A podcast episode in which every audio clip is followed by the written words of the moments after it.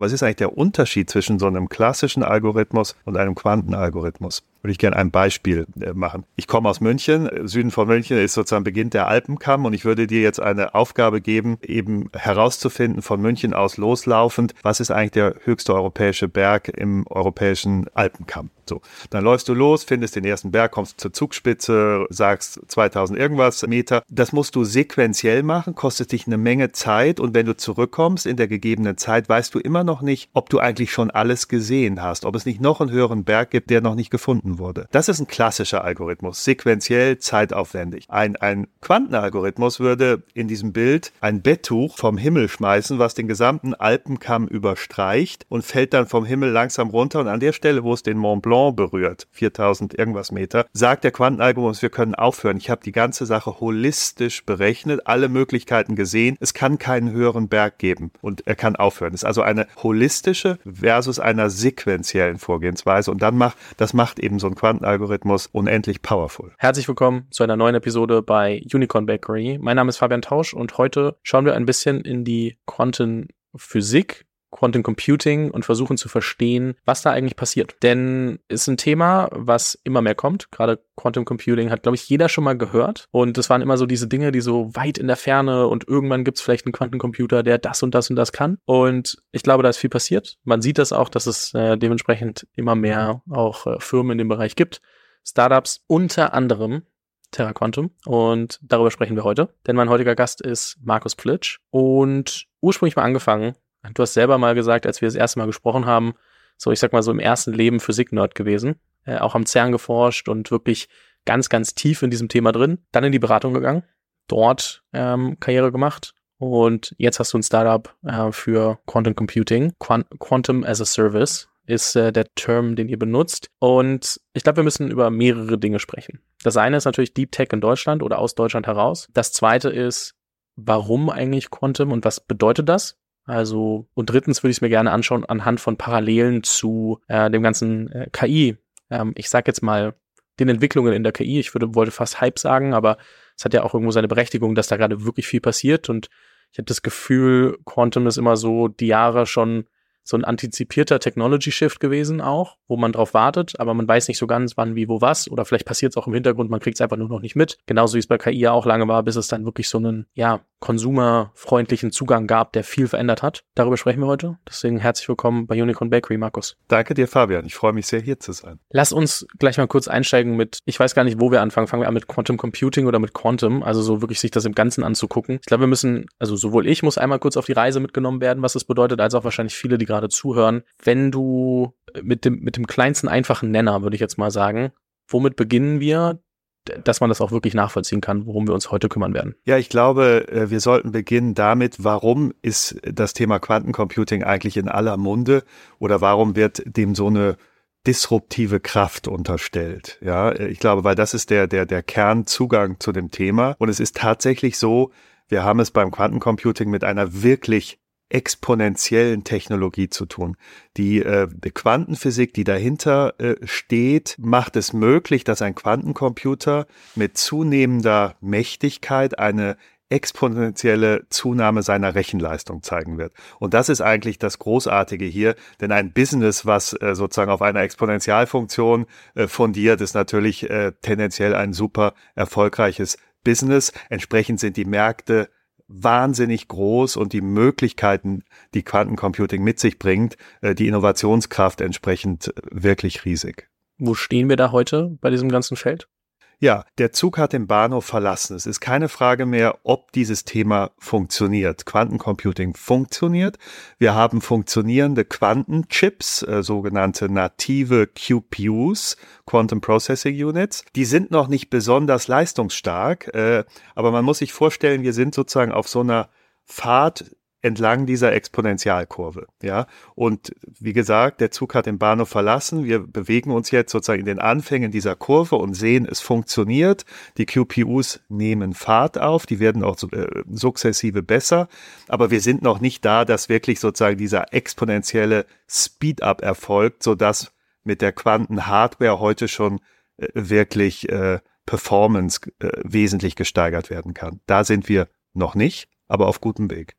Kurz mal unabhängig von eurem Produkt, da können wir noch drüber sprechen, aber wer und wie nutzt denn gerade Quantencomputing? Also nur, dass man das mal versteht, was vielleicht ist das nur für die Forschung, was sind, was sind die aktuellen Cases, in denen es benutzt wird? Ganz kurz, langfristig benutzt es natürlich jeder, der komplexe Big Data Analytics äh, Themen bearbeiten will, der ganz komplexe algorithmische Herausforderungen hat. Ähm, Heute ist es so, aufgrund eben der Tatsache, dass die Hardware noch nicht so weit ist, verwenden das insbesondere Forscher, die damit sozusagen in Anführungszeichen herumspielen und sogenannte Toy Problems äh, bearbeiten. Äh, und erst der Kunstgriff, was ja auch ein USP der Terra Quantum ist, das über hybride Technologie heute schon nutzbar und anwendbar zu machen, ermöglicht es, äh, es erst, dass die Industrie das heute auch schon teilweise nutzen kann. Können wir kurz über hybride Technologie sprechen, also um das vielleicht auch nicht gehen zu lassen? Was ist denn nötig, dass ich solche Sachen heute vielleicht schon nutzen kann? Das ist ja sowieso Teil dessen, was, was ihr als USP hat, dann versteht man vielleicht auch ein bisschen besser, wo ihr eigentlich herkommt. Klar, beim Quantencomputing müssen wir auf der grünen Wiese im Prinzip die komplette Compute-Infrastruktur neu bauen. Ganz grob gesprochen, Hardware und Software. Die Hardware, die Quantenchips, wie gesagt, sind sozusagen noch in der Entwicklung. Und die Software, die Quantensoftware, die Quantenalgorithmen, die können wir heute eigentlich schon schreiben. Nur fehlt uns die Plattform, wo wir sie drauf laufen lassen können, um wirklich Performance zu steigern. Und Hybride heißt unter anderem, dass wir diese Zeit überbrücken, bis die Hardware reif genug ist und wir simulieren die Qubits. Beim Quantencomputing spricht man von Qubits statt von Bits. Die können alle Werte zwischen 0 und 1 annehmen, also nicht mehr nur digital. Und diese simulieren wir auf einem klassischen Hochleistungsrechner. Das kann man nur bis zu einem gewissen Grad machen, aber in der Phase, wo wir uns heute befinden, kann man das. Und so schaffen wir also eine simulierte Hardware, auf einem klassischen Compute-Infrastruktur, wo wir aber die Quantensoftware in ihrer Vorteilhaftigkeit heute schon nutzen können. Und das schafft tatsächlich schon deutliche Performance-Steigerungen, wenn man das richtig macht. Das ist Hybrid Quantum Computing. Dann müssen wir einmal noch kurz auch auf die Vorteile eingehen. Also was unterscheidet das Ergebnis, was ein Quantencomputer mir ausspuckt, versus wenn ich das selber vielleicht rechne oder rechnen lasse äh, auf herkömmlichen Mitteln und Methoden?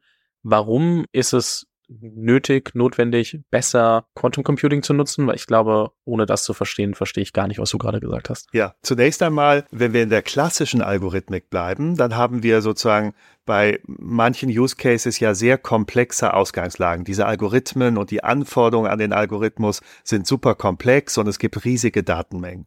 Und das führt dann dazu, dass ein klassischer Algorithmus auf einem klassischen Computer oftmals beispielsweise sehr lange braucht, um sowas zu rechnen. Das läuft dann einmal in der Nacht auf so einem HPC-Cluster, äh, aber am liebsten würde man ständig Return drücken, um beispielsweise so ein Portfolio im Banking neu durchzurechnen ist aber zu komplex. Und ein Quantencomputer ermöglicht eben mit einem Quantenalgorithmus, dass wir wesentlich schneller sind, sowas durchzurechnen. Und das schafft dann entsprechend äh, dann auch solche Performance-Vorteile. Also wir greifen an dort, wo es um Optimierungen geht oder Simulationen oder Machine Learning-Techniken. Und da kann Quantum eben aufgrund dieser exponentiellen Rechenleistungszunahme wesentlich besser, auch besser, im Sinne beispielsweise mathematisch gesprochen ein globales Optimum zu finden, aber eben auch wesentlich schneller schneller äh, rechnen. Ja, und man muss sich, wenn ich vielleicht ein Beispiel wählen darf, dass man sich vorstellen kann, was ist eigentlich der Unterschied zwischen so einem klassischen Algorithmus und einem Quantenalgorithmus? Würde ich gerne ein Beispiel äh, machen. Ich komme aus München. Süden von München ist sozusagen Beginn der Alpenkamm und ich würde dir jetzt eine Aufgabe geben, eben herauszufinden von München aus loslaufend, was ist eigentlich der höchste europäische Berg äh, im europäischen äh, Alpenkamm. So, dann läufst du los, findest den ersten Berg, kommst zur Zugspitze, sagst 2000 irgendwas Meter. Das musst du sequenziell machen, kostet dich eine Menge Zeit und wenn du zurückkommst in der gegebenen Zeit, weißt du immer noch nicht, ob du eigentlich schon alles gesehen hast, ob es nicht noch einen höheren Berg Berg gibt, der, äh, der noch nicht gefunden wurde. Im Vergleich, das ist ein klassischer Algorithmus, sequenziell, zeitaufwendig. Ein, ein Quantenalgorithmus würde in diesem Bild ein, ein Betttuch äh, vom Himmel schmeißen, was den gesamten Alpenkamm überstreicht und fällt dann vom Himmel langsam runter. Und an der Stelle, wo es den Mont Blanc berührt, 4000 irgendwas Meter, sagt der Quantenalgorithmus, wir können aufhören. Ich habe die ganze Sache holistisch berechnet, alle Möglichkeiten gesehen. Es kann keinen höheren Berg geben und er kann aufhören. Es ist also eine holistische versus einer sequenziellen Vorgehensweise. Und dann macht, das macht eben so ein Quantenalgorithmus unendlich powerful. Können wir noch mal kurz über das äh, globale Optimum sprechen? Ich glaube, das ist was, was man eigentlich sowieso häufig versucht zu verwenden innerhalb von dem, wie ich Entscheidungen treffe und gleichzeitig aber immer wieder das Prinzip dahinter vergisst oder so, außer man kommt vielleicht äh, oder ist sehr mathematisch angehaucht und, und hat dann dementsprechend diese, diese Prinzipien immer im Kopf. Wie definiert sich das globale Optimum und wo nutzt man das vielleicht auch unwissentlich im Alltag? Puh, äh, ich äh, will es da vielleicht ganz kurz machen, ohne zu tief in die Mathematik einzusteigen. Aber also es gibt sozusagen in der Mathematik Funktionen, die haben sozusagen mehrere Lösungen, ja, äh, und die haben mehrere, wenn man so eine Kurvendiskussion macht, äh, Opti, äh, Optima. Und das ist ja nicht nur übrigens eindimensional, es kann ja auch in mehreren Dimensionen vorkommen. Und es ist oftmals äh, schwer zu sehen, ob man, wenn man eine Lösung für so eine Gleichung gefunden hat, ob das die einzige Lösung ist, ob es weitere gibt oder ob es nicht noch eine bessere Lösung gibt. Und das sozusagen ist eigentlich ein bisschen komplexe Mathematik und das kann so ein äh, Quantenalgorithmus eben auch machen, dass er eben das globale Optimum, die bestmögliche Lösung findet. In diesem Bild zu bleiben, vielleicht wieder sozusagen das Betttuch komplett, die Spitze wird gefunden äh, und ich weiß, es gibt keinen höheren Berg. Hinkt ein bisschen der Vergleich, aber vielleicht kann man sich dadurch vorstellen. Ich glaube, ein anderes Beispiel, was man recht gut anwenden kann, ist, wenn ich versuche, den Sweet Spot zwischen Wachstumsrate und Runway zu finden. Also wie viel Geld brauche ich, um ein gewisses Wachstum zu erreichen? Da muss ich ja das Optimum finden aus nahezu kein, keine Ausgaben und dementsprechend minimalem Wachstum und maximalem Wachstum, aber dafür halt so viel Ausgaben, dass ich es nicht finanzieren kann. Das ist natürlich super übersetzt in die Startup-Welt, in der Tat, ja. Äh, äh, Chapeau, gutes Beispiel, ja. Das mal so als, als Beispiel, weil ich glaube, da merkt man dann einfach mal, okay, ich habe als Gründer täglich oder reg sehr regelmäßig diese Entscheidungen, die ich eigentlich äh, treffen muss. Und ich glaube, alleine sich bewusst zu machen, dass ich nach sowas suche und das benennen zu können, was ist das, also man nennt es dann meistens anders, was ist der Sweet Spot zwischen X und Y, aber das dann wirklich vielleicht auch benennen zu können, hilft dann manchmal, wenn man irgendwie überlegt, wie kann ich das Prinzip besser anwenden. Das ist eine Optimierung mit mehreren Nebenbedingungen sozusagen, die man alle möglichst gut treffen will oder erfüllen will. Ja. Wenn wir uns mal angucken, trotzdem in die Zukunft gedacht, was muss passieren, dass Quantum Computing einfach in dieser Breite irgendwie auch ankommt. Also, dass immer mehr Nutzbarkeit passiert. Ähm, sind es die Chips, die gerade noch fehlen? Gibt es andere Bedingungen und was, was ist da so Step by Step der Prozess? Ja. Der wesentliche Engpass für eine wirkliche Large-Scale Adoption sozusagen den Chat-GPT-Moment von Quantum äh, ist tatsächlich die Weiterentwicklung der Hardware, die Chips, ja, die hinken hinterher und es gibt verschiedene Technologien, die im Rennen sind, von sogenannten supraleitenden Chips, die muss man sehr stark runterkühlen, das macht es mechanisch aufwendiger, das zu skalieren. Du hast, glaube ich, mal gesagt, irgendwie minus 200 irgendwas Grad, Ja, oder? minus 273 Grad Celsius sozusagen. Muss man die runterkühlen, dass diese Supraleitungsfähigkeit eintritt. Äh, und das ist dann schwierig, das kann man sich vorstellen, das kann ich mit so einem Kühlungs Aggregat irgendwie für einen Qubit machen oder für zehn, vielleicht für 100. Wir sind derzeit bei ein paar hundert Chips, je nach der Bauweise. Aber das jetzt ultimativ beispielsweise für eine Million Qubits zu machen, wird irgendwann schwierig, ja. Äh, und es gibt aber auch andere Technologien, die funktionieren auch bei Raumtemperatur. Allen wohnt inne, dass die Skalierbarkeit, sage ich mal, auf eine Million Qubits, wo man irgendwann hinkommen äh, will und muss, da fehlt noch ein bisschen sozusagen Mechanik und Engineering äh, und technologischer Fortschritt. Aber die Roadmaps zeigen der verschiedensten Hersteller, die es da gibt auf der Hardware-Seite, das geht sukzessive äh, weiter. Ja, und äh, aber wenn das passiert, wenn also der erste Quantenchip rauskommt auf der Hardware-Seite, der dann eine hohe Zahl performanter Qubits hat, dann kann man genau sagen, oh, jetzt befinden wir uns auf dieser Exponentialkurve hier. Wenn ich jetzt meine Software darauf laufen lasse, dann habe ich einen Durchbruch sozusagen, habe ich einen wahnsinnigen Performance-Anstieg. Und das werden wir sehen. Das ist in den nächsten wenigen Jahren der Fall, ja. Und äh, bis dahin sozusagen behelfen wir uns mit dieser hybriden Technologie. Du hast gerade schon angefangen, so diesen äh, Chat-GPT-Moment zu beschreiben. Ich meine, KI war ja auch lange ein Thema, was irgendwie, ich glaube, Business to Business und äh, gerade auch viel in Entwicklung etc. schon benutzt wurde,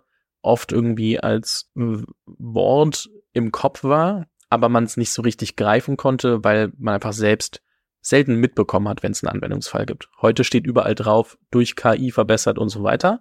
Das hat sich jetzt gedreht, weil es irgendwie auch in der breiten Masse durch, durch sowas wie ChatGPT angekommen ist. Und jetzt gibt es natürlich sehr viele Beispiele für Tools, die dadurch oder auch in der Zeit irgendwie äh, veröffentlicht haben. Ist es so, dass es einen konsumentenrelevanten Punkt geben wird für, für Quantum Computing? Oder ist es so, dass es eher so ein Verlauf ist, dass es trotzdem in den Firmen vielleicht verwendet wird und ich als Endkonsument gar nicht merke, dass ich vielleicht auch aufgrund von Quantum Computing bessere Ergebnisse oder ähnliches vielleicht irgendwo rausbekomme? Ja, du wirst es in jedem Fall sozusagen, natürlich wird es so konsumentenfreundlich äh, gemacht werden und implementiert werden, dass es ähnlich wie mit KI ist. Du partizipierst von einer steigenden Performance, ohne genau zu verstehen, was dahinter äh, läuft. Aber eins ist klar, Quantencomputing ist nicht nur ein Spezialthema für irgendwelche Corporates, die ganz komplexe Dinge machen, sondern das wird im Alltag massiv ankommen. Ein paar Beispiele, ganz praktisch, eine quantenoptimierte Routenplanung. Du wirst ein Navigationssystem nutzen,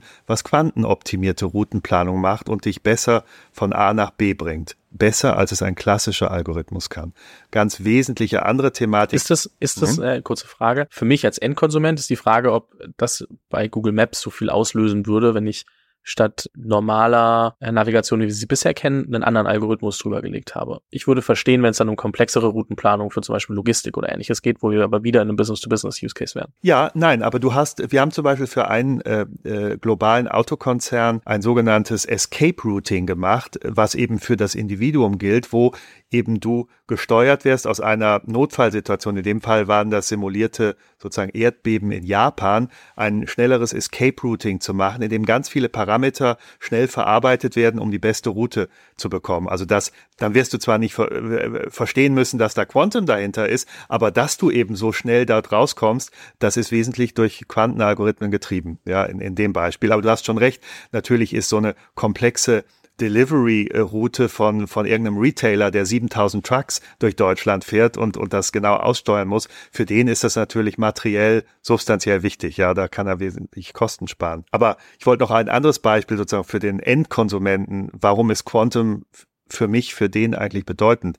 Nimm das Thema äh, personalisierte Medizin. Ja, wir haben heute Themen, die sehr komplex sind. Wenn du neue Medikamente entwickelst für sehr seltene Krankheiten, findet sich oftmals gar kein Markt, weil es halt sehr teuer ist, ein Medikament zu entwickeln. Das ist wesentlich geschuldet, dass man sehr lange solche Molekülverbindungen an einem Hochleistungsrechner simuliert. Das wird Quantum Simulation auf einem Quantencomputer dramatisch abkürzen.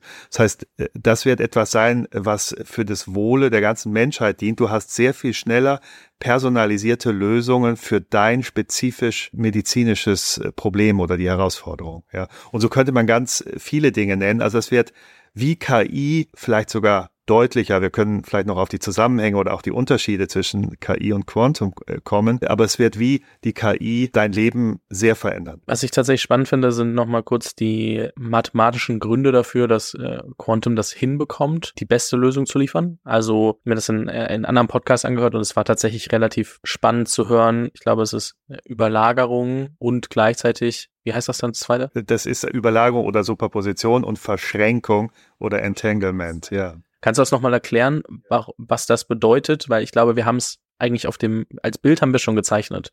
Aber ich glaube, um das noch einen Tick besser zu verstehen, hilft das. Ähm, und ich fand das äh, sehr, sehr gut. Ja, ich meine, das sind übrigens auch äh, die Gründe, weshalb ich mal Physik und Mathematik studiert habe und, und dann letztendlich sozusagen mit äh, Terra Quantum oder ein Quantum Tech äh, Startup begründet habe. Die Prinzipien, die Wirkprinzipien der Quantenphysik, die wir heute im Quantencomputing nutzen, die kennen wir eigentlich seit circa 100 Jahren. Äh, und dazu gehört erstmal das fundamentale Bild, dass man jedes Objekt als Teilchen, so nehmen wir es eigentlich so in der Realität wahr, Flasche Wasser oder so ein äh, hart umgrenztes Objekt, oder eben aber auch als Welle beschreiben können. Und wenn ich jetzt die Wasserflasche als Beispiel anführe, das Ganze findet im mikroskopischen statt und nicht sozusagen im makroskopischen dennoch, äh, um, um das zu verstehen. Das heißt, jedes Objekt kann ich als Teilchen oder als Welle beschreiben. In der Welle sprechen wir von der sogenannten Schrödinger-Gleichung, die Schrödingersche Wellengleichung. Da haben viele sicherlich auch schon von dieser Katze gehört, die tot und lebendig zugleich ist. Und das führt uns eben zu zwei Prinzipien. Das eine ist die Superposition oder Überlagerung. Das heißt, wie wenn ich zwei Steine ins Wasser schmeiße und dann gehen von denen so konzentrische Kreise aus, dann überlagern die sich äh, später mal sogenannt konstruktiv oder destruktive Interferenz, die interagieren miteinander. Das ist ein Wellenphänomen, ja. Und so ist es eben auch in der, in der, im Quantencomputing, dass äh, sozusagen ein Qubit eben nicht nur 0 oder 1 sein kann, sondern alle Werte dazwischen annehmen kann. Es überlagert alle Möglichkeiten, so wie, ohne zu sehr ins Detail zu gehen, diese Schrödinger Katze tot und lebendig zugleich sein kann. Und das zweite Phänomen ist die Ent äh, Verschränkung oder das Entanglement. Einstein hat das die spukhafte Fernwirkung genannt. Ich kann heute zwei Objekte, zwei Quantenobjekte so miteinander verschränken, koppeln, dass wenn ich sie dann auseinanderziehe ans eine und andere Ende des Universums und hier verändere ich an dem Teilchen was, dann merkt das andere Teilchen das instantan. Das sozusagen hat eine direkte Kopplung. Und dazwischen gibt es eigentlich gar keine Möglichkeit des Informationsaustauschs. Das funktioniert instantan. Und das ist erstmal nicht wirklich zu erklären, gleichwohl eines der am besten gemessenen Phänomene in der Physik wie auch die Überlagerung. Und diese zwei Dinge zusammen begründen eigentlich die Arbeitsweise eines Quantencomputers. Ich habe also äh, Qubits, die äh, jeden Wert zwischen 0 und 1 annehmen können, statt nur Bits 0, 1 in der digitalen klassischen Welt. Und dann sind diese Qubits, die nebeneinander stehen, auch noch miteinander verschränkt, gekoppelt. Das heißt, wenn ich hier irgendwas ändere, merkt das das andere instantan. Die Kopplung aus diesen zwei Phänomenen, die schafft eben diese exponentielle Leistungssteigerung im Quantencomputing. Musste bei ganz kurz Schrödingers Katze, ähm, stell dir vor, es ist ein hypothetisches äh, Experiment oder theoretisches. Du steckst eine Katze in eine Box, du packst eine Viole voll äh, Gift hinzu und in 50 Prozent der Fällen platzt die und die Katze stirbt. In 50 Prozent der Fällen bleibt sie heile und der Katze passiert nichts. Und nachdem du nicht reingucken kannst und nicht beobachten kannst, kannst du nicht sagen, ob sie gerade tot oder lebendig ist und deswegen zählt sie als tot und lebendig. Ja, so kann man das sagen. Also das ist natürlich nur ein Gedankenexperiment, was Schrödinger gemacht hat, äh, aber was eben diese, diese interessanten Phänomene der Quantenphysik, in dem Falle die Superposition oder Überlagerung, gut beleuchtet. Es ist in der Tat so, wenn ich diese Katze in dieser Box habe und den Deckel geschlossen halte und habe, also keine Beobachtung durchführe, dann kann es nun eben sein, dass diese Giftfiole zerbrochen ist, das tödliche Gift strömte aus, die Katze ist gestorben oder sie blieb intakt mit der anderen 50 Prozent Wahrscheinlichkeit und die Katze lebt noch. Was ist also der Zustand der Katze, solange wir den Deckel nicht aufmachen und nachschauen? Mit dem gesunden Menschenverstand würde man sagen, nun gut, sie ist eindeutig definiert, die ist entweder tot oder lebendig, muss halt den Deckel aufmachen und nachschauen und dann sehe ich es. Ist aber tatsächlich nicht so, wie die physikalische Wirklichkeit ist. Die physikalische Wirklichkeit ist, Stichwort Wellenphänomen, dass diese Katze, solange sie nicht beobachtet wird, sprich der Deckel zu ist, die perfekte Überlagerung aller ihrer möglichen Zustände ist. In dem Fall, sie ist tot und lebendig zugleich. Und erst das Öffnen des Deckels schafft den sogenannten Kollaps der Wellenfunktion. Ich beobachte ich interagiere, Subjekt, Objekt, es gibt keine Trennung mehr und schaffe eine Realität und die Katze dann ist entweder tot oder lebendig. So wie es auch beim Quantencomputing ist. Ich mache meine Rechnungen in dieser Überlagerungswelt, in der Wellenwelt und dann mache ich eine Messung und dann bringe ich das natürlich wieder in ein digitales Ergebnis, das Ergebnis einer Gleichung und, und transferiere das ins klassische Computing rüber. Ja, aber der Computer rechnet in dieser sozusagen kohärenten Welt, äh, wo Überlagerung und Verschränkung äh, wirken. Eine Frage, die ich mir dabei gestellt habe, ich habe überlegt, eigentlich wäre ja alles, also könnte ich alles, was ich mit einer 50-50 Wahrscheinlichkeit definiere und nicht beobachte, wäre alles davon ein solches Experiment, zum Beispiel ein Münzwurf, ähm, den ich dann am Ende nicht beobachte und nicht sagen kann, ob es jetzt Kopf oder Zahl ist in der realen Welt, wäre das dasselbe oder ist es bedingt dadurch, dass ich zum Beispiel die Katze habe, also die Fiole in sich wäre ja eigentlich schon ein solches Phänomen. Ja, das ist so wie, man nennt das sozusagen Bifurkation, also eine Teilung, die sich da auftut bei jedem sozusagen Quanten-Event. Äh, und so ein Quanten-Event ist eben, ob diese Giftfiole jetzt äh, zerfällt oder nicht zerfällt. By the way, was ganz wichtig ist, wir reden hier von Quantenzufälligkeit sozusagen.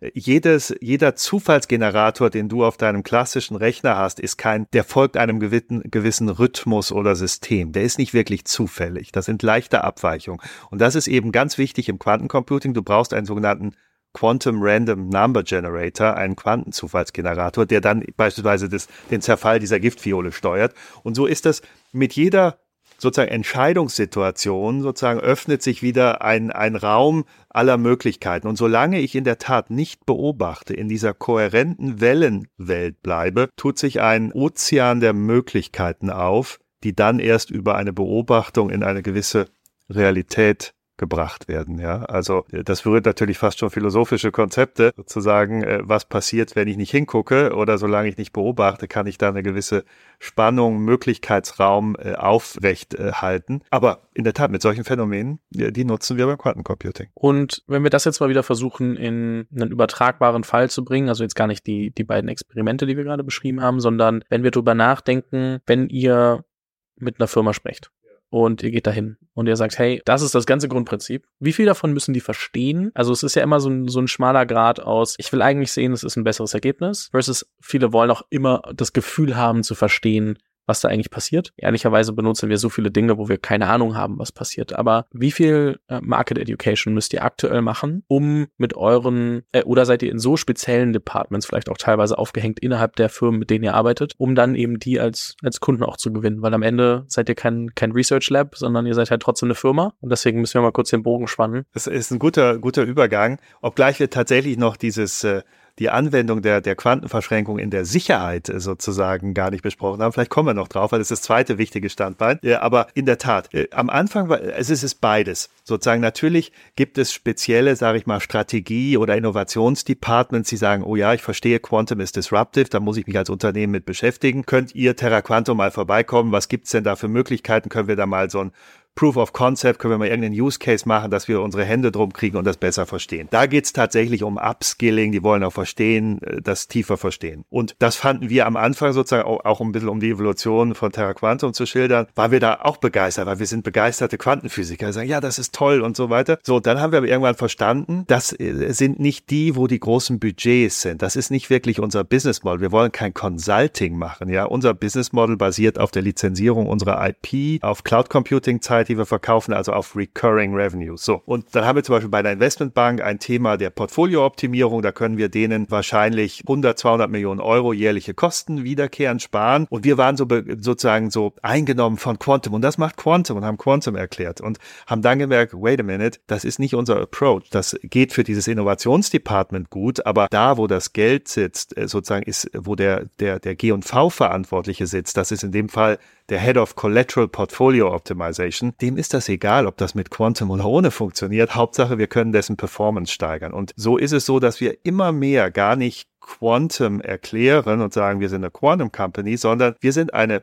Business Performance Enhancement Company. Wir gehen rein und helfen euch bei euren komplexen Big Data Themen, um bessere Performance zu bekommen. In Klammern, wir nutzen dabei Quantum oder Hybrid Quantum Computing, but you don't have to care. Ja? Konzentriert euch auf eure Performance, die steigern wir. Das heißt, die Hauptaufgabe liegt darin, den Wert, den ihr schafft, sauber zu kommunizieren, ohne es zu komplex für das Gegenüber zu machen, aber gut genug, dass man merkt, okay, die beschäftigen sich mit mehr als nur hier just another software. Uh, absolutely, uh, weil das ist auch sozusagen, das ist auch dieser noch vielleicht fehlende Chat-GPT-Moment für Quantum. Ja, momentan betrachten die Leute das, ja, das ist irgendwie interessant, intellektuell und muss ich besser verstehen, aber das ist ja noch nicht wirklich irgendwie so weit. Ja, und dann kommen wir und sagen, no, no, es ist schon so weit. Mit Hybrid könnt ihr 100, 200, 300 Millionen Euro Potenziale an an, an, an Kostenoptimierung oder zusätzlichen Umsätzen heute schon realisieren, wenn ihr die richtigen Use Cases wählt. Und da ist es halt an uns, das auch zu beweisen. Ja, diesen Commercial Quantum Advantage in einem äh, guten Use Case, den wir in dem Business Model finden, zu dokumentieren und nachzuweisen. Das haben wir übrigens auch die, die letzten zwei Jahre intensiv oder extensiv gemacht, mit äh, sehr, sehr vielen Kunden solche Use Cases genommen und wirklich auch gemeinsam publiziert und nachgewiesen, das ist die Vorteilhaftigkeit, um äh, eben wegzukommen von diesem Upskilling und Quantum zu erklären, hinzukommen. Wir haben hier ein implementierbares Produkt, easy to use, was deine Performance steigert. Es klingt auf jeden Fall, als ob es trotzdem ein, eine sehr individuelle Betrachtungsweise eines jeden Kunden ist und ähm, man sich ganz genau angucken muss, wo steht der Kunde gerade, kann da unsere Lösung dazu passen? Oder seid ihr schon darüber hinaus, dass ihr so klare Use Cases strukturieren könnt, dass ihr sagt, okay, bei dem Kunden, da wissen wir, das ist so ein ist ja immer so der Mix zwischen sehr individuellem Sales-Prozess und man kriegt es replizierbarer hin. Und ähm, wo seid ihr auf dem, auf dem Maßstab? Ich glaube, wir sind schon sehr weit gekommen. Das würde ich auch sagen, ist einer vielleicht der, der, der, der Stärken von Terra Quantum, dass wir diese Kommerzialisierung sehr stark im Auge haben. Vielleicht auch, you know, mein Background, ich war eben, wie du sagst, die erste Hälfte, ich meine, sehr positiv äh, Physik-Nerd und die zweite Hälfte im Consulting, Investmentbanking, äh, Corporate Finance tätig. Und dann hat man immer irgendwie beide Sichtweisen äh, auf die Welt. Und am Anfang war das natürlich so, dass es noch sehr handgeblasen, spezif kundenspezifiziert war. Jetzt mittlerweile haben wir eine Plattform TQ42. Du kannst also von deinem Desktop eigentlich in einem sehr leichten End-to-End-User-Flow auf unsere äh, Bibliothek der äh, hybriden Quantenalgorithmen zugreifen, um zu sehen, für welchen Use Case gibt es welche Algorithmen, kannst das dort parametrisieren und dann über auch Standard-APIs auf unsere Cloud zugreifen und das auf den Best Hardware-Devices, die es gibt, sei es einem simulierten Chip, Quantenchip oder aber auch schon auf nativen Quantenchips rechnen lassen. Also das haben wir mittlerweile sehr stark standardisiert. Das ist noch nicht so wie ein ganz klassisches Softwareprodukt. Ja, The Quantum as a Service ist sozusagen da noch nicht so weit äh, sozusagen äh, gegangen. Aber wir haben es mittlerweile so standardisiert, dass es wirklich praktikabel nutzbar ist. Und natürlich brauchten wir am Anfang erstmal das Know-how, welche Industrien haben komplexe Herausforderungen, wo sind da die Use Cases. Mittlerweile haben wir 150 plus Use Cases, wo wir helfen können. Und wenn du so ein, äh, nochmal um bei der Bank zu bleiben, diesen Use Case Collateral Portfolio Optimization nimmst, wenn du das für eine Bank hast, dann äh, sozusagen kannst du da durch die durch, das, durch, das, durch den Banking-Sektor durchgehen und das eigentlich überall leicht adaptiert äh, umsetzen. Klingt, als hätte man das in der Beratung gelernt.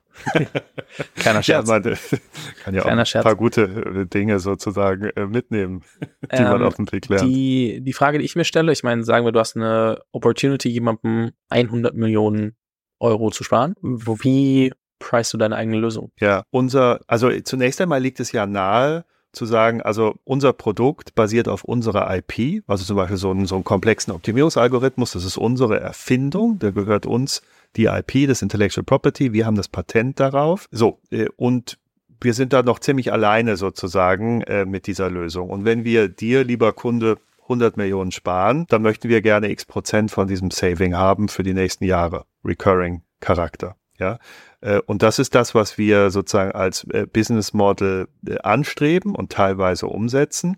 Und dann gibt es ein paar Kunden, die sagen, naja, also mit diesen Value Pool Konzepten tun wir uns schwer, obgleich es ja eigentlich sehr einfach ist, weil man kann relativ guten Baselining machen dieses Portfolio-Optimierungsprozesses mit und ohne Quantum und dann hat man ein Baseline eine klare und kann sagen, das sollte es euch wert sein. Aber manche sozusagen tun sich da schwerer gerade so äh, Procurement-Abteilung von, von globalen Konzernen. Und dann gehen wir eben auf diesen, äh, diesen Revenue-Stream zurück, der sich aus der Lizenzierung unserer IP ergibt und dann eben, wenn das sozusagen auf unserer Infrastruktur auch abläuft, eben äh, verkaufen wir Cloud Computing äh, Time. Und das sind dann wiederum zwei Recurring Revenue Streams, und das ist unser Modell. Also die, die anfängliche Beratung, welchen Use Case habt ihr denn und so weiter, das müssen wir mitmachen, aber es ist überhaupt nicht unser Business Model. Im Gegenteil, wir engagieren da sehr stark äh, auch dann äh, zunehmend so Scale-up-Partner, die diesen Part übernehmen, damit wir uns wirklich auf unsere Produktexpertise konzentrieren. Ich muss nochmal anders fragen bei Pricing. Wo liegt denn das globale Optimum für, für Pricing bei so weil ich meine, am Ende, jeder würde gerne value-driven äh, verkaufen und ich glaube, bei euch geht das. Ähm, nicht immer ist es vielleicht so klar ersichtlich, wo der, der Übertrag stattfindet, aber das ist ja schon, schon eine Herausforderung, wo man immer wieder gucken muss und dann geht man in so ein Gespräch, sagt, hey, das ist eigentlich das, was ich dir hier einspare, so und ich sag mal, jede Million mehr in diesem Portfolio hilft ja auch. Jetzt kann ich aber nicht hingehen und sagen, 90 Prozent davon will ich für mich haben und äh, 10 Prozent für euch als, als äh, Uplift, sondern wo, in, in welchen Dimensionen bewegt man sich? Ja, äh, das ist natürlich auch ein Markt, der findet sich und es kann auch sein, dass er sich über Zeit noch verändert.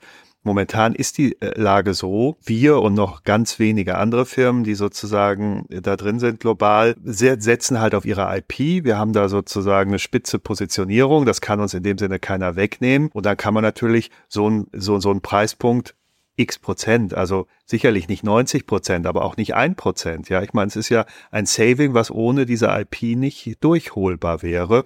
Äh, also äh, findet man da sozusagen irgendeinen Korridor, wo man das durchsetzen kann. Also in Summe muss man sehen, egal welche Studien man nimmt, dieser Markt wird schon 2035, ist, ist ein Trillion-Dollar-Market. Ja, äh, also ein Riesenmarkt, eine riese Performance-Opportunität, die dort durchgeholt werden kann. Und da können Firmen natürlich 10, 20, 30 Prozent dieser Savings, wenn man es denn gut eben messen kann, was sozusagen ist wirklich hier die Verbesserung durch Quantum, auch abgeben meines Erachtens. Ja. Und dieses Business Model formt sich gerade und äh, wie gesagt, der der, der Fallback ist immer eben die Lizenzierung dieser IP. Wir bleiben also in jedem Fall in einem Recurring Revenue Modell. Äh, und das macht das natürlich auch vom Business so attraktiv. Das erklärt auch, warum äh, vielleicht doch selbst in dieser Frühphase sozusagen die Bewertungen äh, durchaus sozusagen im globalen Kontext äh, ordentlich sind. Ja. Also um das dazu zu sagen, ihr habt äh, in der Series A Finanzierung, die ihr irgendwann aufgestockt habt, insgesamt 75 Millionen Euro geraced und äh, auch Übernahmen etc. gemacht und dementsprechend äh, das mal, um das in Kontext zu setzen. Ähm, eine Frage, die ich mir gerade gestellt habe, ich meine, aktuell basiert eure IP darauf, ähm, Hybrid Quantum Computing zu machen. Das heißt, mit aktuellen Möglichkeiten Quantum Computing zu simulieren und mir trotzdem schon zugänglich zu machen. Wie verändert sich das denn, wenn diese Chips irgendwann mal fertig werden? Was was passiert dann? Weil dann müsst ihr das ja vielleicht auch gar nicht mehr so simulieren, wie ihr es heute macht. Gute Investorenfrage, äh, habe ich auch schon bekommen.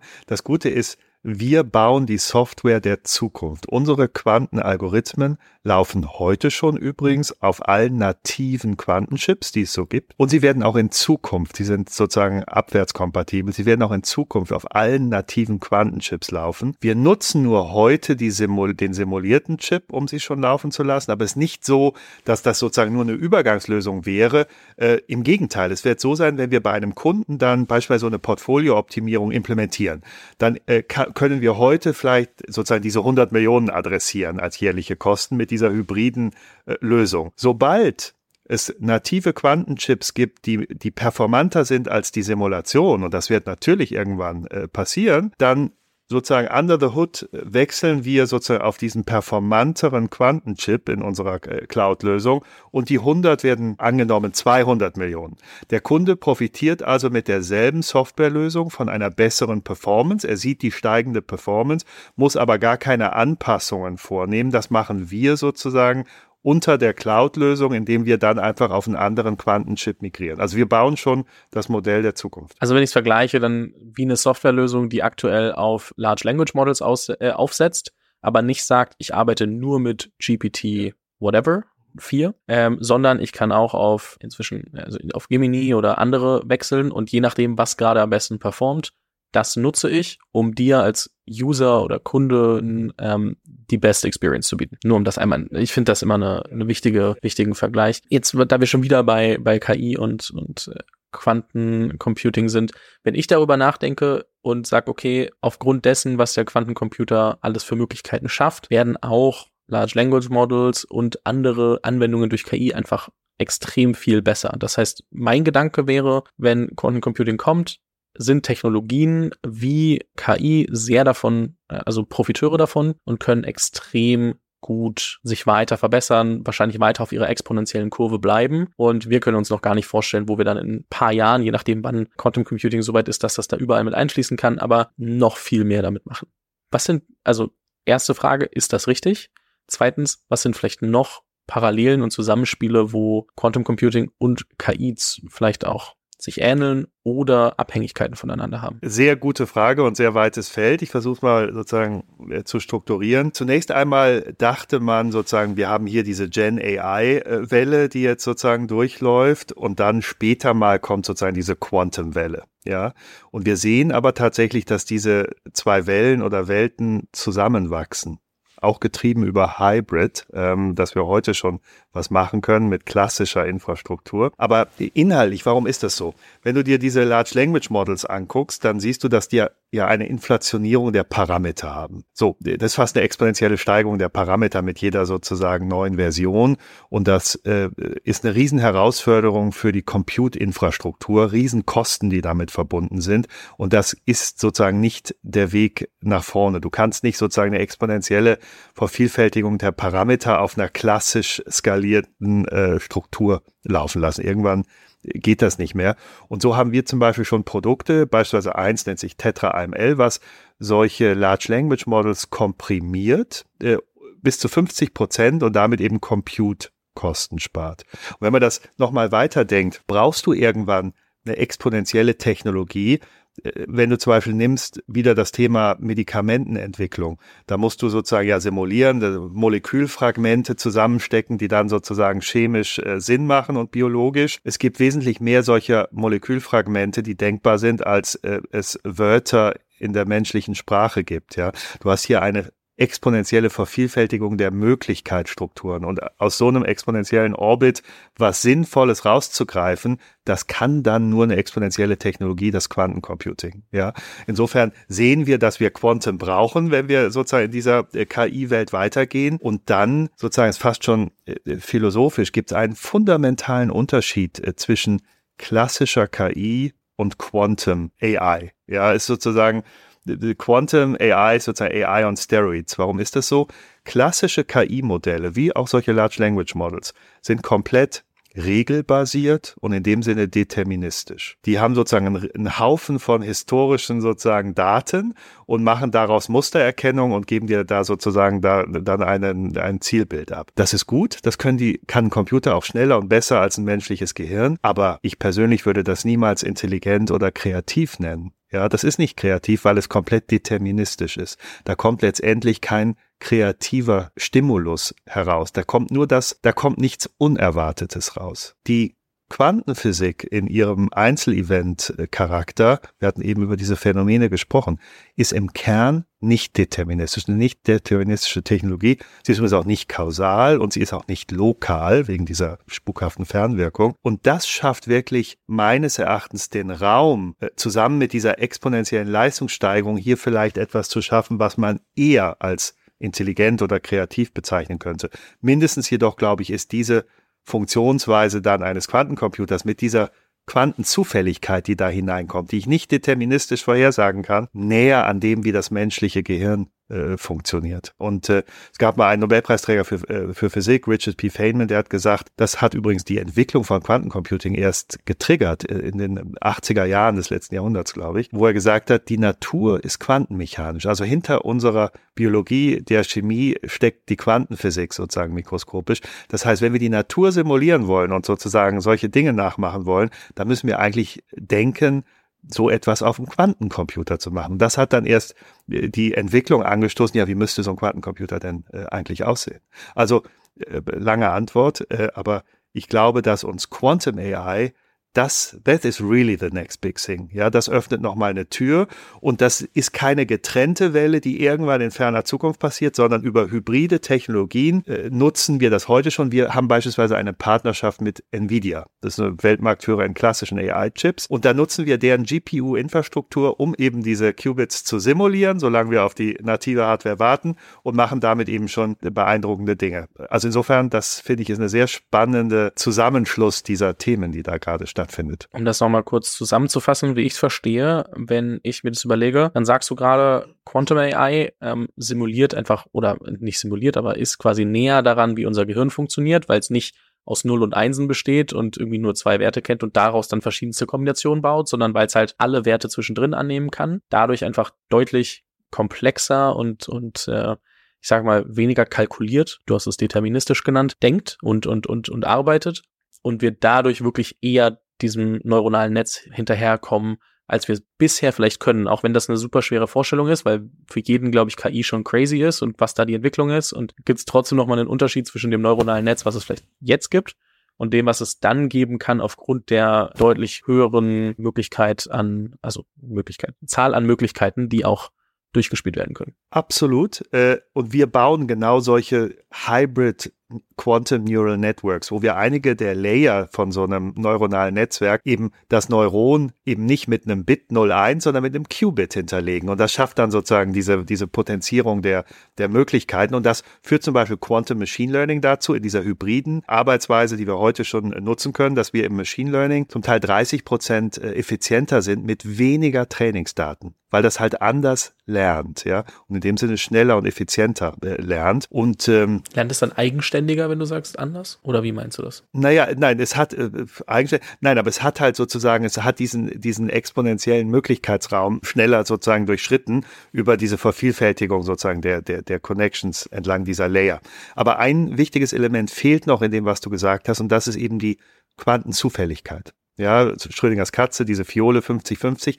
Das ist ganz wichtig, denn unser Gehirn sozusagen das, was es ausschmeißt, ist nicht nur aufgrund unserer historischen Erfahrung. Wir machen sozusagen nicht nur Dinge, die ausschließlich auf sozusagen Erfahrung basiert ist, sondern wir machen auch manchmal, wagen wir etwas Neues, was Kreatives. Es fällt uns etwas ein. Das ist nicht der vorhersehbar, determinierbar. Äh, und die Quantenzufälligkeit ist sozusagen so vielleicht dieser kleine Öffnungsschlitz hier in eine Welt sozusagen, äh, die nicht mehr komplett determiniert ist. Das heißt, der Quantencomputer wird ein Ergebnis ausspucken, von dem wissen wir, dass es richtig ist. Also zunehmend sozusagen, wir, wir können das ja in die Gleichung einsetzen und sehen, ja, der hat die richtig gelöst. Wir können aber nicht mehr genau deterministisch sagen, wie er das berechnet hat. Übrigens, eine, eine große Challenge für die Zukunft. Wir werden also immer mehr uns in dem Sinne abhängig machen von Ergebnissen eines Quantencomputers, wie wir es ja jetzt auch schon von, vom klassischen Computer machen. Und wir werden immer mehr darauf vertrauen, weil diese ersten Anwendungen zeigen, ja, ja, das funktioniert, das ist richtig, dem kann ich vertrauen. Aber wir vertrauen letztendlich dann einer Technologie, die wir dann nachher in ihr gar nicht in dem Sinne mehr beherrschen, dass wir nicht mehr genau nachturnen können, ja, wie hat er das denn eigentlich berechnet? Und wo ist dann der Moment, wo du sagst, ja, äh, Moment, hier äh, ist jetzt mein Vertrauen mal äh, am Ende sozusagen, weil das ist ja, wird ja ein sukzessiver Prozess sein. Immer mehr Applikationen auf Rechner, wo wir nicht genau wissen, wie das berechnet hat, die aber richtig sind und funktionieren so. Äh, wo ziehst du da die Reißlinie? Also da sehe ich in der Tat ein Thema, was wir als Gesellschaft wahrscheinlich doch beobachten müssen, wie sich das entwickelt. Ich glaube, das ist, äh, auf der einen Seite hat man die Angst immer bei neuen Technologien. Ähm, ich meine, selbst wenn früher, äh, auch ein faszinierendes Beispiel, aber früher während der Schulzeit hat mein Dad mir immer gesagt, naja, wenn du zu sehr auf die Autokorrektur auf deinem Handy vertraust, dann wirst du irgendwann verlernen, wie Worte geschrieben werden. Habe ich, belächelt, weil ähm, es funktioniert ja, aber heute habe ich trotzdem manchmal den Moment, wo ich sage, okay, gut, dass es Autokorrektur gibt. Ich weiß ja, dass das mir dann die, die perfekte Schreibweise ausspuckt. Man muss natürlich sagen, dass das ein Unterschied ist, weil es gibt ganz klare Regeln, wie Worte geschrieben werden, warum jetzt die Autokorrektur mit genau diesem Wort und genau dem äh, aufkommt. Das heißt, es unterscheidet sich von dem, was du beschrieben hast, ähm, diesem Problem von, ich weiß gar nicht mehr, wie der da hinkommt, dieser Computer, und warum er dieses Ergebnis ausspuckt. Und ich weiß eigentlich, es muss das Beste sein, aber wieso, weshalb, warum? Was sind die anderen Optionen? Was sind vielleicht dann trotzdem nochmal die Abwägungen, die getroffen wurden? Und wenn man das nicht nachvollziehen kann, ist natürlich immer ein bisschen blöd. ist so ein bisschen wie wenn ich heute eine KI was frage und du weißt halt trotzdem noch nicht so ganz, hat die irgendwie so ein Sentiment, also so einen, einen Modus mit drin, der das vielleicht in einem falschen Kontext irgendwie ein bisschen beleuchtet und dadurch mir eine, also so ungefähr ist das. Ne? Ich muss ja heute schon der KI vertrauen, dass irgendwie gut ist und genauso wird es beim äh, Quantencomputer. Wo ist, also ist eine philosophische Frage, aber ähm, es ist ja bei dir nicht ganz so ganz so fern. Trotzdem das Thema, wie wie denkst du darüber nach? Also was sind da die Fragen, die wir uns einzeln, aber auch generell stellen müssen? Ja, ich glaube ähm, sozusagen, wir müssen diese, ich bin auch sozusagen ein, ein, ein Technologieoptimist, ehrlich gesagt, wenn wir sehen, wie schnell die Herausforderungen der Menschheit in verschiedensten Dimensionen wachsen, kann uns, glaube ich, nur noch mehr Technologie und in dem Fall exponentielle Technologien helfen, diese Probleme sozusagen, äh, und wenn auch sehr spät, zu lösen. Ja, äh, und ich glaube auch, dass sozusagen äh, im Kern des Menschen eben Kreativität und Innovation liegt. Das heißt, diesen Weg wird die Menschheit gehen, so oder so. Ich sage nur, man sollte vielleicht diese sozusagen Gefährlichkeit von klassischer KI, die da derzeit herumspukt, die sollte man etwas nüchterner sehen, weil ich sage, das sind deterministische Systeme, die machen sich in dem Sinne nicht selbstständig. Aber ich weise darauf hin, dass Quantum AI vielleicht dann das ist das Thema, wo sich etwas in Anführungszeichen verselbstständigen könnte, weil hier ein näher am menschlichen Gehirn sozusagen liegende Technologie agiert, die auch Dinge machen kann, oder Ergebnisse zeitigt, die unerwartet sind, die ich nicht vorhersagen kann.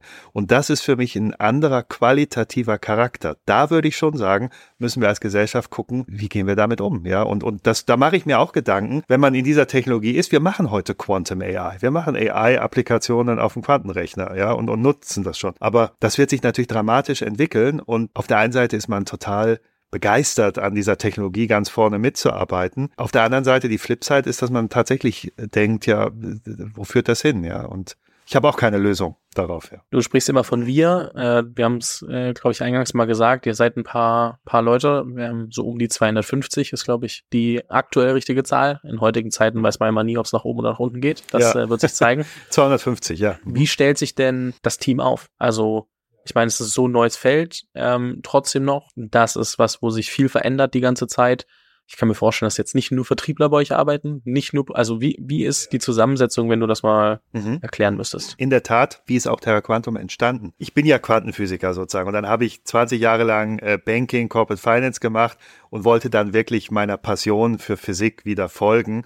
Also war ich auch sehr nah an der Physik. Das heißt, die Entstehungsgeschichte ist wirklich ich habe gedacht, Quantum Tech jetzt ist das Zeitfenster, um das wirklich zu machen. Das wäre vorher nicht gegangen. Ja? Und habe dann erstmal sozusagen, ja, und was sind eigentlich die Quantenphysiker, mit denen ich arbeiten möchte? Wer wären tolle Leute? Und habe erstmal wirklich ein Hardcore R&D-Team zusammengestellt. Noch gar nicht in dem, in dem Wissen, was kann ich jetzt daraus eigentlich für ein Produkt bauen. Das war mir irgendwie klar. Die Vision hatte ich zumindest im Kopf. Das heißt, der ganze, die ganze Firma ist in der Entstehungsgeschichte sehr stark R&D dominiert. Wir haben heute von den 52 Leuten circa 160 Quantenphysiker.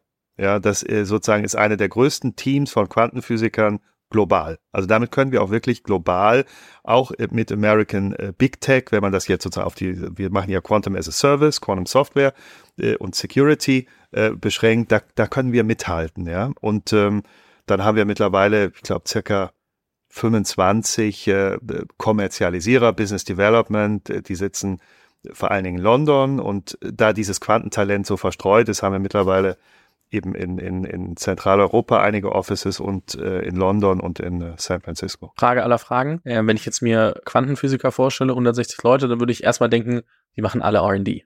Das ist wahrscheinlich nicht richtig. Ja, das ist nicht richtig. Wir haben da sozusagen, wir haben jetzt eigentlich so ein ziemlich, also erst hatten wir diesen R&D-Core und dann haben wir darum äh, umgebaut sozusagen eigentlich die Produktwelt. Also mein Partner, der Florian äh, Neukart, ist auch Quantenphysiker, hat aber vorher bei Volkswagen das Data Lab äh, geleitet und, und war ein erster Nutzer, ein früher Nutzer von Quantentechnologien. Und der sozusagen sitzt in San Francisco und betreibt daraus die Produktentwicklung. Und das ist natürlich an der Schnittstelle arbeiten viele Quantenphysiker jetzt zunehmend auch mit Ingenieuren zusammen. Und das ist eigentlich jetzt ein guter äh, Zusammenschnitt. Also wir haben, sage ich mal, sehr viele unserer, äh, unserer Physiker, Quantenphysiker in Europa sitzen und dann die Product Engineers, die wissen, wie man sowas macht, im Silicon Valley sitzen. Und ich glaube, das ist eine sehr äh, schlagkräftige Combo äh, jetzt geworden. Ja, ich, man muss das nur mal klarstellen, weil man hat ja dann manchmal doch nur so das, das äh, Bild im Kopf von, okay, Quantenphysiker wahrscheinlich sehr tief. Also wie so oft, das sind halt Experten in ihrem Gebiet mit dann eben dem Nudge, okay, ich mache das für Produkt oder aus der Produktperspektive oder aus der Perspektive. Ich kann mir auch gut vorstellen, dass äh, genug Leute bei euch im Vertrieb irgendwie auch einen gewissen Background haben oder sehr, sehr viel Education erfahren, um da irgendwie äh, dran zu bleiben, weil es eben ein Feld was sich auch immer weiterentwickelt. Ich glaube, grundsätzliche Frage, die ich wahrscheinlich recht spät stelle, wenn wir uns jetzt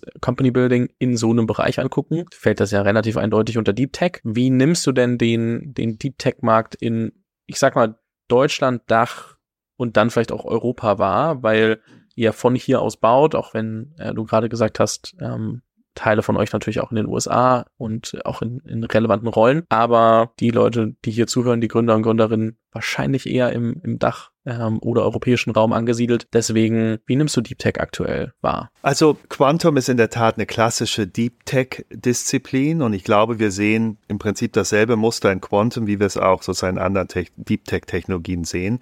Wir haben eine super Forschungslandschaft in Europa, super Institutionen und auch Forscher, und das ist eine der wesentlichen Engpässe, diese Quantenphysiker. Das haben wir zu bieten. Aber wir haben eine sehr fragmentierte Welt eben in Europa. Und ich sehe auch, dass das Interesse äh, und die Erkenntnis, zumindest die teilweise Erkenntnis der Bedeutung, zum Beispiel von Quantencomputing, durchaus in Europa, in Deutschland gegeben ist. Also man hat das schon auch in der Politik auf dem Schirm. Hier in Berlin zum Beispiel. Ich glaube nur, man denkt nicht stringent, stringent strategisch genug bis zum Ende äh, durch. Also wir haben jetzt äh, Series A hinter uns, haben ca. 100 Millionen kumuliert geraced, haben auch schon Private Equity äh, on board. InvestCorp ist investiert neben äh, Lakestar als VC und dann denken wir an unsere nächste Runde irgendwann, Series B. Und äh, in Europa, in Deutschland, da hat man so, so gewisse Forschungscluster und feiert dann, wenn man so ein Seed Financing gemacht hat von so einem Deep Tech, was auch super ist, eine Ausgründung aus einer Universität. Alles super, das ist ja notwendig sozusagen. Wir brauchen mehr davon. Und da hat sich äh, Deutschland auch schon, finde ich, toll entwickelt mit einigen Clustern. Nur wir müssen ja weiterdenken sozusagen. Es ist schön, wenn wir diese Dinge Seed fanden und sozusagen auf, auf die Spur setzen. Aber was passiert denn dann bei einem Series B oder äh, wo man zwei, 300 Millionen äh, einsammelt? Und wo kommen denn dann die Investoren her? Das sind ja dann institutionelle Investoren. Wer kann dann in eine, als Lead-Investor 100 Millionen Tickets schreiben? Äh, da ist man dann sehr schnell in Amerika und dann ist irgendwann auf einmal die Wertschöpfung in Amerika, weil dann bis hin vielleicht, dass man das Headquarter äh, migriert. Insbesondere in so einer Technologie, die ja geopolitisch auch äh, sehr unterm Brennglas ist, ja, weil das führt ja auch beispielsweise in der Security durchaus zu Herausforderungen. So, das heißt, ich sehe, dass wir guten Willens sind und gute Forscher haben, aber wie auch schon in anderen Technologien aufpassen müssen, dass dieses Financing Gap uns am Ende nicht erschlägt, sprich die Wertschöpfung. Die nächsten Googles werden dann doch äh, im Silicon Valley gebaut und nicht hier. Wenn du über die nächste Runde nachdenkst, wahrscheinlich dann auch, also habt ihr Private Equity zum Teil schon mit drin, aber dann musst du wahrscheinlich auch einfach ans Ausland denken, oder? Ja, absolut. Das sind natürlich globale Märkte, globale Produkte. Ich glaube, man kann global, und das wollen wir, wir wollen sozusagen eins der Leading Global Quantum Tech bleiben. Wir sind es schon, aber wir wollen es auch bleiben. Und äh, dann geht das nur, wenn man auch in Nordamerika erfolgreich ist. Sprich, der nordamerikanische Markt ist neben Europa für uns der wichtigste. Das ist auch auf unserer strategischen Agenda äh, dass wir dort äh, viel stärker noch wachsen wollen, als wir es in Europa tun, weil sozusagen dort wird das Rennen sozusagen mit entschieden. Ja. Wie groß ist Nordamerika bei euch bisher, also im Verhältnis zu Europa vielleicht? Ja, in, der Mitarbeiterstruktur äh, wahrscheinlich äh, ein Viertel, äh, ja, und das wird wachsen und in der in der in der Kundenverteilung ist es etwas balancierter, was aber eigentlich auch ein Spotlight auf Europa wirft. Also es ist durchaus so, dass die Innovationsfreude, das Innovationsbudget auch bei amerikanischen Kunden die wir auch haben, zum Beispiel große äh, Finanzinstitutionen, eigentlich besser ist als äh, in Europa. Also es ist also in dem Sinne, sage ich mal, leichter, so einen Großkunden in USA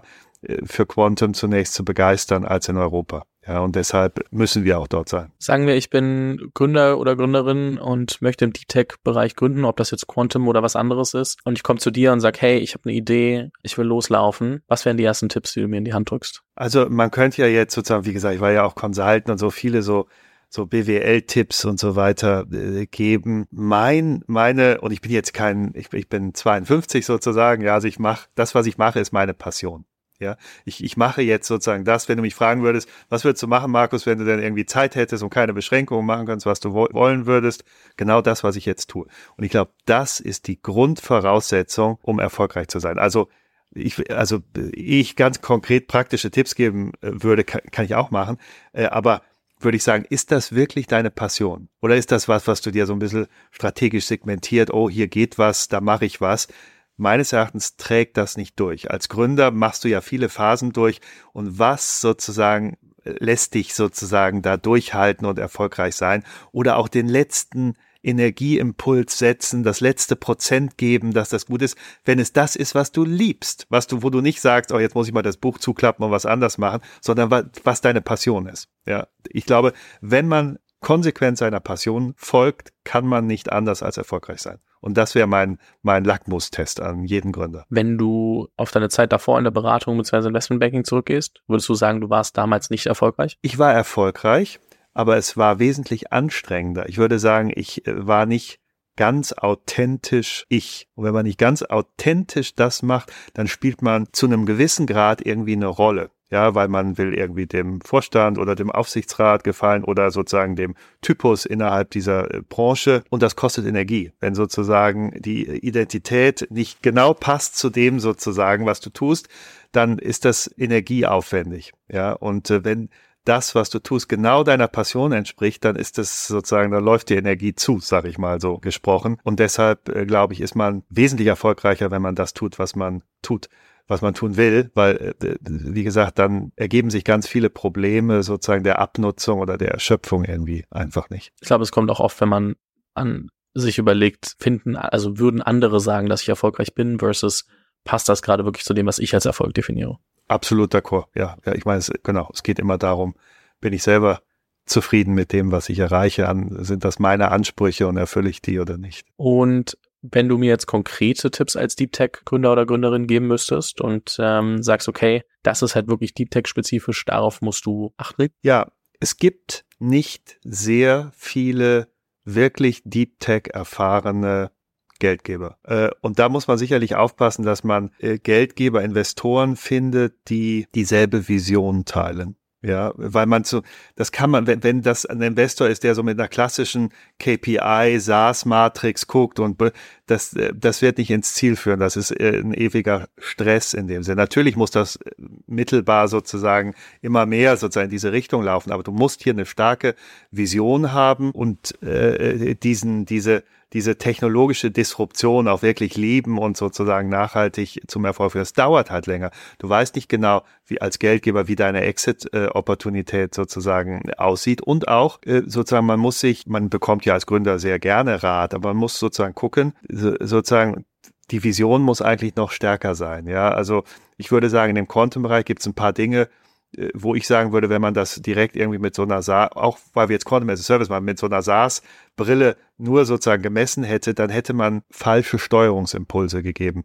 Äh, man muss schon tief aus der Technologie kommen und drin sitzen, um zu wissen, was geht, was nicht geht, wie sich der Markt entwickelt. Das kann man so so auf dem Reißbrett, so strategisch, MBA-technisch manchmal nicht ganz erfassen. Und, und, und da ist eben der Tipp, such dir als Gründer im Deep Tech-Bereich Deep Tech-affine Investoren, die deine Leidenschaft teilen. Ja. Ich habe das Gefühl, Deep Tech hat oft einen Punkt, dass es manchmal zu wenig commercial sein kann. Also dass man sich trotzdem als Gründerteam oder als Team generell manchmal ein bisschen zu wenig um die Commercial-Seite und ein bisschen zu viel um R&D und andere und, und Produkt verliebt arbeitet. Nimmst du das genauso wahr oder ist es nur meine wahrscheinlich Berlin-Mitte getriebene Meinung.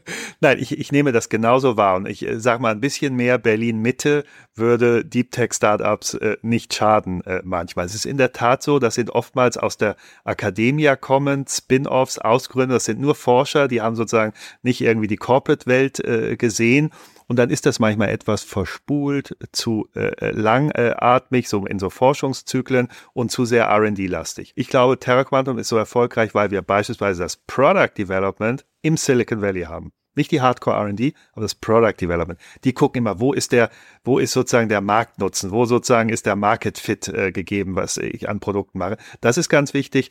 Und dann auch sozusagen jetzt in meiner Person beispielsweise, ich habe eben diese zwei Welten und ich habe immer auf der einen Seite die äh, sozusagen, ich liebe die R&D, aber ich bin auch sozusagen Corporate Finance äh, Guy und gucke, wie kann ich das denn mal kommerzialisieren auf einer Zeitachse, die auch für institutionelle Investoren interessant ist. Und insofern die, diese Kopplung muss es unbedingt geben, ja. Darf man nur manchmal nicht vergessen. Ja. Ähm, ich glaube, damit haben wir einen riesen Rundumschlag gemacht. Haben wir ein bisschen hinter die Kulissen geblickt. Ähm, Quantum Computing, Deep Tech, ähm, aber auch wie ihr das bei Terra Quantum macht. Und würde mich ganz herzlich bei dir bedanken. Bin mir sehr sicher, dass man in den nächsten Jahren noch einiges von euch hören wird und vielleicht auch wieder hier im Podcast. Können wir mal drüber sprechen, was uns für Themen noch einfallen. Und würde dir gerne zum Ende des Podcasts noch so die, die letzten Worte übergeben, äh, bevor wir hier einen Schlussstrich ziehen. Danke dir sehr. Ja, ich komme auch gerne wieder sozusagen. Ich glaube, das Thema Quantum wird uns begleiten. Das geht nicht mehr weg, ja.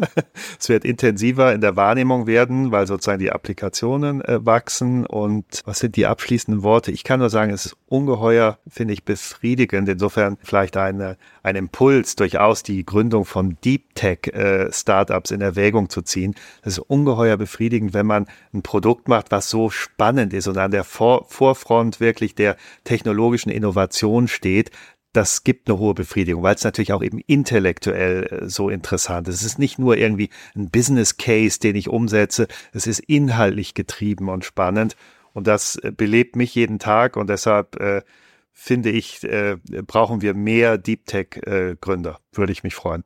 Markus, vielen Dank. Danke dir, Fabian.